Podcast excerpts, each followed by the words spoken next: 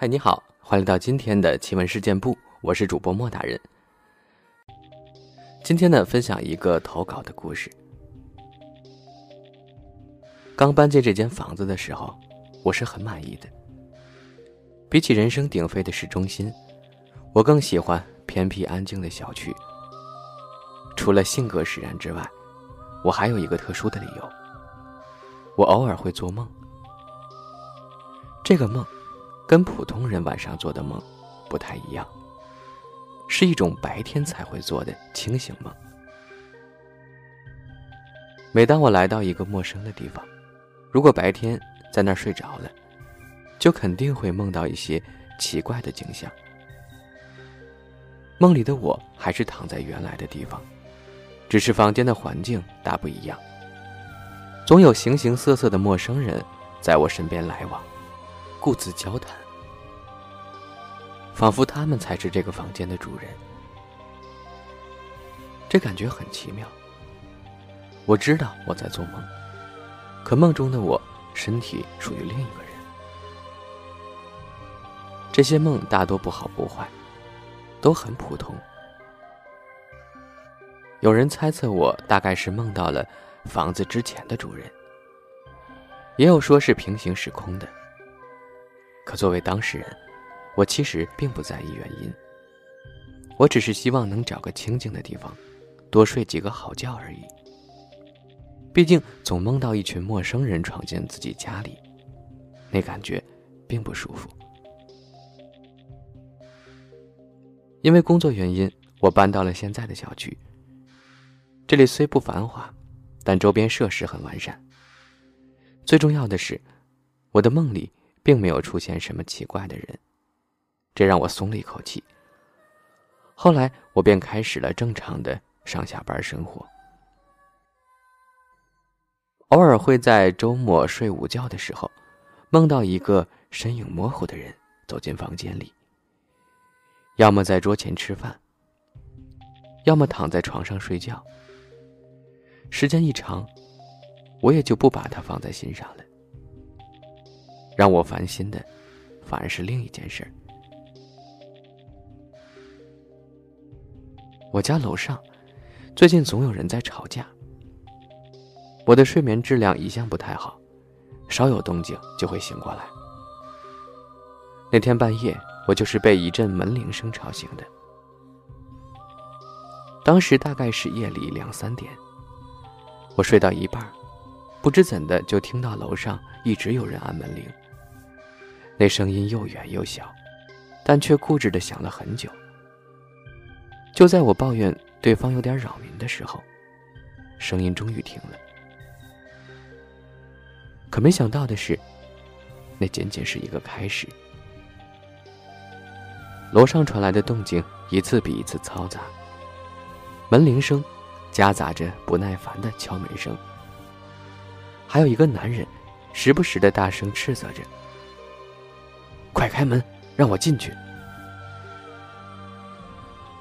我想楼上应该住着一对男女，男人总是很晚回家，半夜被女人锁在门外了，只能不停的在门口叫骂着，发泄心中的不快。这样的闹剧隔三差五就会在我的头顶上上演。而且颇有愈演愈烈之势。到后来，我甚至能够听清楚楼上吵架的对话。男人总是怒吼着质问对方，为何要不停的折磨自己。随后就会传来一阵阵压抑的哭声。更糟糕的是，可能因为晚上没睡好，白天的我也异常疲惫。连做的梦也焦虑了起来。梦里的那个人在房间里反复踱步，翻箱倒柜。偶尔他还会坐到我身边来，一动不动的盯着我看。按理说新家住了三个月，这种梦早该消失了。这种情况断断续续持续了一个月，直到那天晚上，我刚躺到被窝里。就听到楼上传来剧烈的争吵声，随即就有人开始摔东西，还不断的传来“滚，“去死”之类的字眼，仿佛下一秒就会有人被扔出窗外，活活摔死。再这样下去，真的要出人命了。我思索再三，还是给小区的保安打了电话，希望他们能派人去劝一劝。没过多久，楼上果然安静了下来。第二天，我下班回家，刚好遇到楼里电梯在检修，一位保安正站在维修人员旁边。出于好奇，我便问了保安：“昨晚楼上吵架的事。”可对方却说他是被临时换班过来的，昨晚值班的，今天请假了。后来我便跟修电梯的大叔一同走楼梯上楼，途中还闲聊了起来。半夜还吵架，两口子脾气这么大吗？大叔调笑着说。我无奈的摇了摇头，哎，我也不知道，反正是五楼的一家，吵得我天天睡不着觉。五楼呀，大叔皱了皱眉头。那儿是挺不太平的。我听他这话，似乎话里有话，便说：“对呀，就是三幺二楼上，这里没有四层，应该是五幺二。”大叔听了我的话，顿时一怔。姑娘，你你没搞错吧？五幺二是个空房间呀。半信半疑的我立刻爬到了五楼，走到了跟我房间同样位置的五幺二门口。那里房门紧闭，连把手上都落满了厚厚的一层灰，一看就是很久都没有打开过了。大叔偷偷告诉我。这里的住户早在三年前就被谋杀了。据说凶手是她的男朋友，后来还消失的无影无踪。这房子因此就成了凶宅，租不掉也卖不出去，就只能这么空着。可既然房子根本没人住，那我每天晚上听到的吵闹声又是怎么回事呢？难道就只有我才能听到吗？从那以后，我睡觉都会戴上隔音效果极强的耳塞。渐渐的，我也就听不到了楼上的声音了。直到一个多月后的那个下午，我在睡午觉时，又做了奇怪的梦。梦里依旧只有一个人，这次他没有做任何事儿，只是在我床边静静的站着，背对着我。双手似乎在握着什么东西，我努力的想看清楚他的脸，可双眼仿佛被蒙了一层黑雾一般，怎么都无法挣脱。身子也动弹不得，只能直挺挺的暴露在对方的目光之中。终于，在我即将醒来的瞬间，我看清了他手中握着的东西——一把水果刀。之后，我开始千方百计的在网上寻找三年前那桩凶杀案的报道。可奇怪的是，我竟然找不到任何案子的细节，只有一篇新闻提及某位女性在家中遇害，凶器是一把水果刀。警方已经锁定了嫌疑人的身份。后来，我终于在一个同城贴吧里找到了一个帖子，里面零星的信息证明了这栋楼确实发生过一起凶杀案。凶手至今在逃。由于案发现场异常骇人，大多数新闻和照片都被和谐掉了。因为楼主恰好有个同事住在这儿，还拍到了凶手的照片，这才知道些内幕。难道我一直以来梦到的其实是五幺二女孩的梦境吗？那个夜里不断争吵谩骂的男人，就是她的男朋友。像我梦到的一样，他正企图用一把水果刀杀掉那个女孩。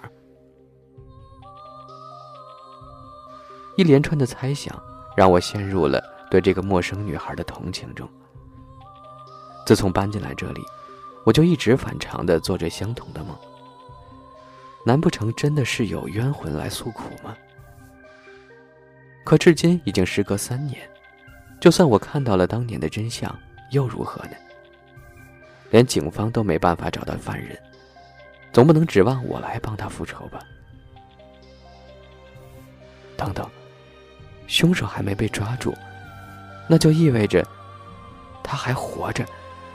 难道？不知为何？我的脑海中，突然闪过了五幺二那扇紧闭的大门。趁着周末，我找到了物业管理处，假称对楼上的房子感兴趣，想看看里面的格局。前台的大姐看了我两眼，走进里屋，跟同事小声嘀咕了好一阵最终从档案柜里翻出了一把钥匙，还叫上一位保安。一行四人来到了五幺二房的门前，没过几秒，保安就用钥匙打开了那扇尘封的大门。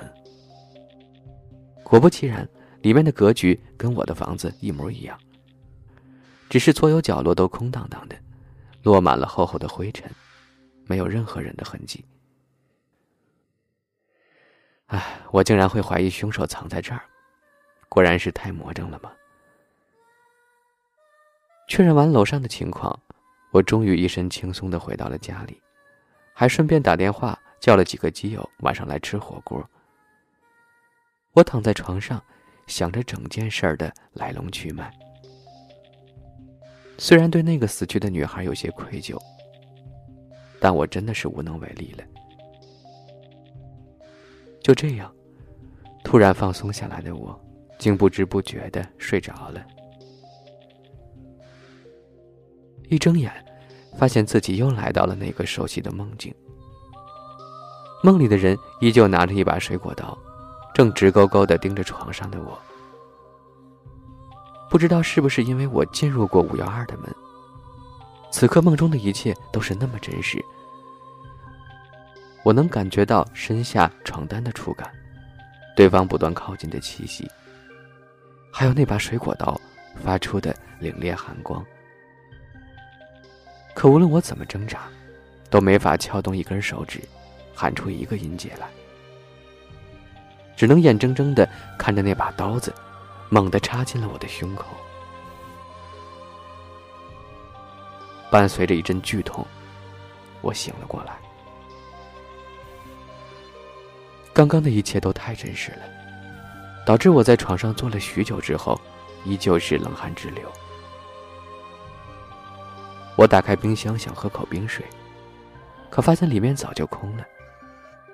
于是我拿起手机下了楼，到一层的贩卖机买了瓶冰可乐，猛灌了几口后，我终于冷静了下来。等我再次回到家门口，想按密码开门时，我突然感受到了一股强烈的危险。我的门竟然是开着的。